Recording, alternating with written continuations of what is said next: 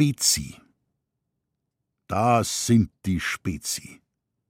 Sie sind seit den ersten Schultagen dicke Kameraden. Und wenn's auch manchmal eine kleine Rempelei zwischen dem Maxi und dem Xaverl gibt, sie vertragen sich immer wieder und halten fest gegen ihren gemeinsamen Gegner, den langen Schorsch von der achten Klasse, zusammen. Um drei Viertel auf acht pfeift's unten am Haus vom Maxi. Das Signal, wenn's nicht kommst, na geh. Der Xaverl ist da. Schnell noch im Stehen nimmt er den letzten Schluck aus der Frühstückstasse.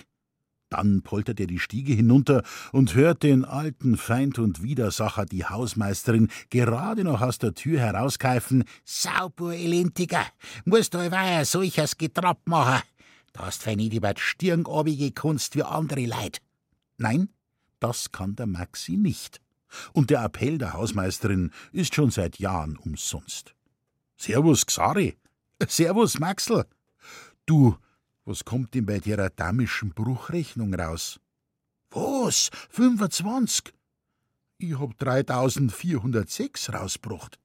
Geh, lass mir's geschwind ein bissl abschreiben.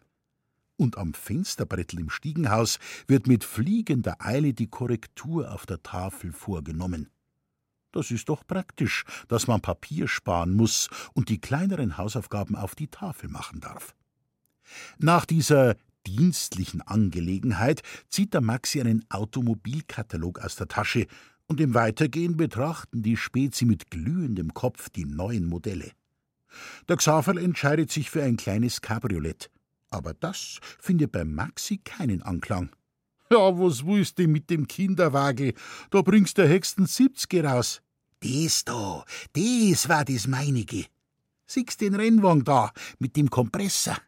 Da da die dir so spassig seiseln, mein Lieber.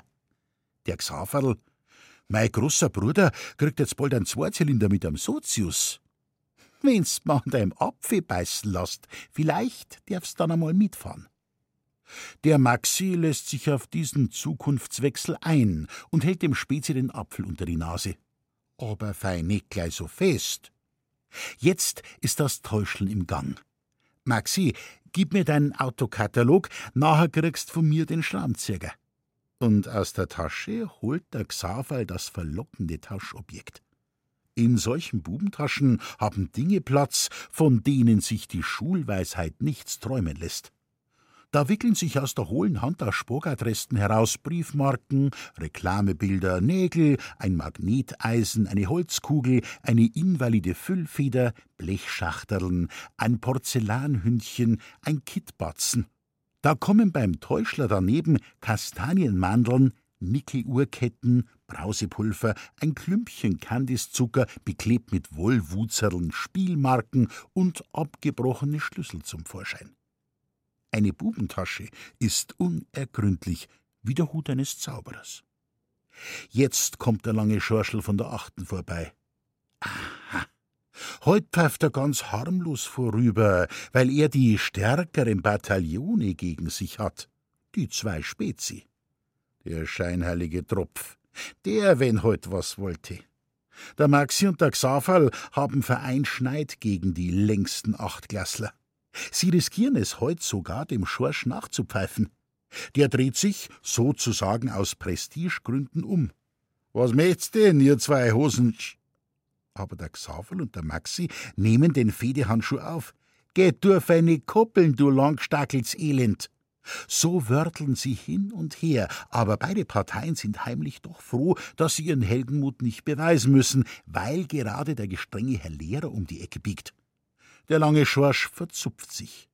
Die Spezi sagen, angefangen, wie er hätt. A solche Schein hätt er von mir schon gefangen. Mei, der is mir ja viel zu wenig, dass ich ihm was tat. Da kommt der feine Knabe Eduard vorbei, der mit der großen Schleife auf der Bluse. Der geht immer mit den Mädchen seinen Schulweg, denn seine Mama will nicht, dass er mit den bösen Gassenbuben verkehrt. Dem rufen die Spezi verachtungsvoll über die Straße zu: Madelbur, Madelbur. Sie sind noch in dem Alter, wo der Umgang mit Mädchen dem Mann kein Renommee gibt, sondern ihn verächtlich macht. Nach zehn Jahren werden auch die Herren Maxi und Xaverl nichts mehr dagegen haben, Madelburm zu sein.